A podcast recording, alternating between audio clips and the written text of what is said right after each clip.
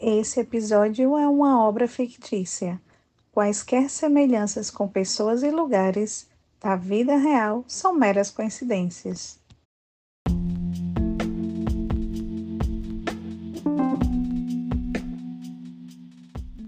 Seja bem-vindo a mais um Alto Tone, seu pensamento nas alturas.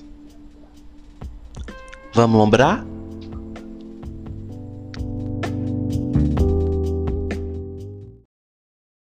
No episódio de hoje eu decidi fazer uma coisa meio diferente, sabe? É, Setembro Amarelo foi um mês bem caótico, tanto para mim quanto para as pessoas que vivem ao meu redor. Para você ter ideia, minha amiga nerd tirou um uma prova de economia. Mas é, o caos ele não deve ser visto como algo 100% negativo, não, sabe? Porque, como a gente vem falando nos episódios anteriores, é necessário abrir os olhos para enxergar o lado bom das coisas. E é por isso que hoje resolvi trazer minha terapeuta para uma entrevista. Além disso, eu terminei um relacionamento recentemente e a doutora vai falar para vocês como eu tô certo e meu ex tá errado.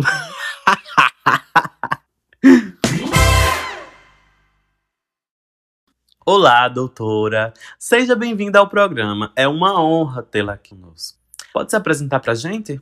Olá, muito obrigada. Eu que agradeço o convite. Bem, me chamo doutora Bela Vista, sou formada em psiquiatria pela USP e mestre e doutora em psicanálise pela UFBA. Tenho apenas 25 anos. De carreira, né, doutora? Brincadeira. Aceita um chá? Assim como você vinha dizendo, também percebi como esse mês foi bem caótico com minha clientela. Você diria que a lua azul teve alguma influência? Tem. Você está perguntando ao profissional errado, né? Talvez deva trazer Santo Antônio para explicar a influência do céu nas pessoas.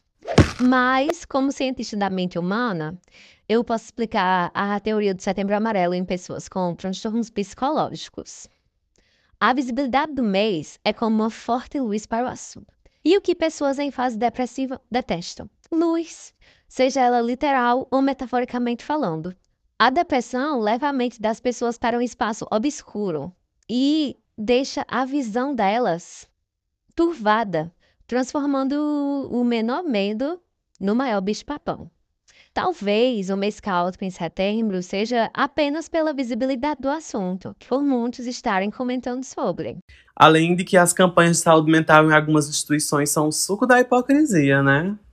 Bem, não posso concordar com isso publicamente, pois há risco com meus patrocinadores. Mas eu devo dizer que as campanhas de saúde mental não são para acontecer apenas durante 30 dias, e sim o ano inteiro.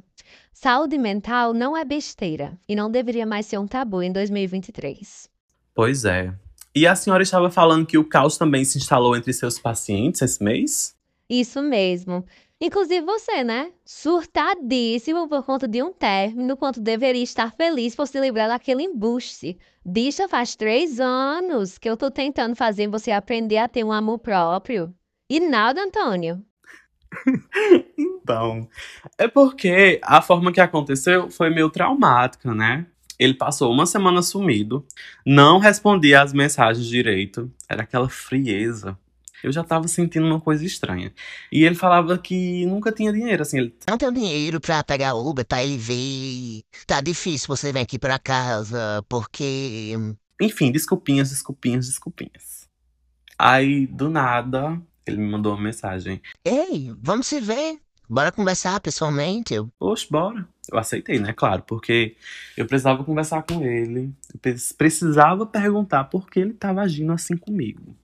E além disso, eu também queria muito fazer um amorzinho, sabe? Porque o relacionamento era monogâmico e eu era muito respeitador das regras. Ele chegou, né? Na hora que a gente marcou, ele nem me beijou. E foi logo pedindo pra conversar. E boy, eu tinha feito uma janta bem gostosinha pra gente. Ele não quis. Aí ele, bem firme e reto, terminou nosso relacionamento olhando nos meus olhos, falou assim: Ó, palavras dele, viu? Eu não tô com cabeça para lidar com boy problemático, porque de problemático já basta eu. E ele foi embora, nem me abraçou, se despediu friamente, velho, e me deixou sozinho com minhas lágrimas. Bem, claramente, o que pode ser analisado dessa situação é que esse cara é uma criança com ego ferido. E ele não estava buscando um companheiro, ele estava buscando um pai ou uma mãe no relacionamento.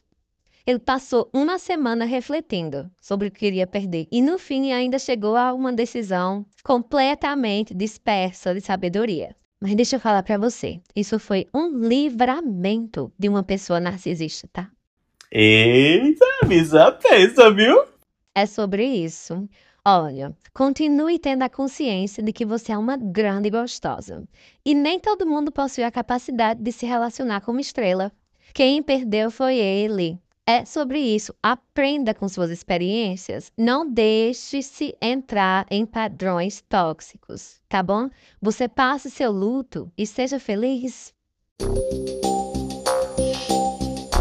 E vai chegando ao fim mais um autotone. Gostasse? Então compartilhe essa sessão aí, mulher de terapia com algum amigo teu. É grátis, tem todas as plataformas principais. E quem sabe esse teu amigo aí tá pobre e não pode pagar uma psiquiatra, um psicólogo. E ouvindo isso aqui vai ajudar ele, né? Quem sabe tá passando aí por um, por um término. Enfim, não esqueça também de dar a, aquela engajada nas nossas redes, viu? Todo o link delas estão na descrição do, aqui do episódio.